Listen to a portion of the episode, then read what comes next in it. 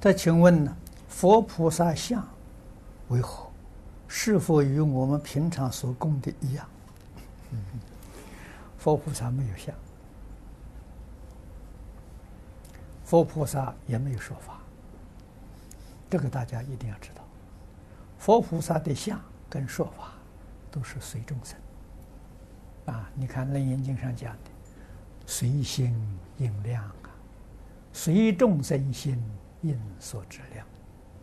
啊，你希望看到什么相的时候，他就会给你现什么相。啊，所以他们有一定的相。啊，这个这个要知道，啊，这是事实真相。因此，我们明白之后，就不要执着，就不要分别。啊，我们。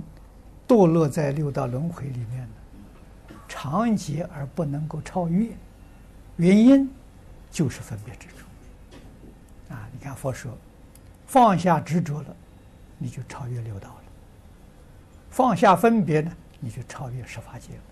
啊，由此可知，十法界六道怎么形成的？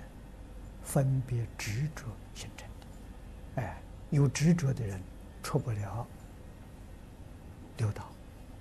啊，有分别出不了十法界，啊，为什么不把它放下？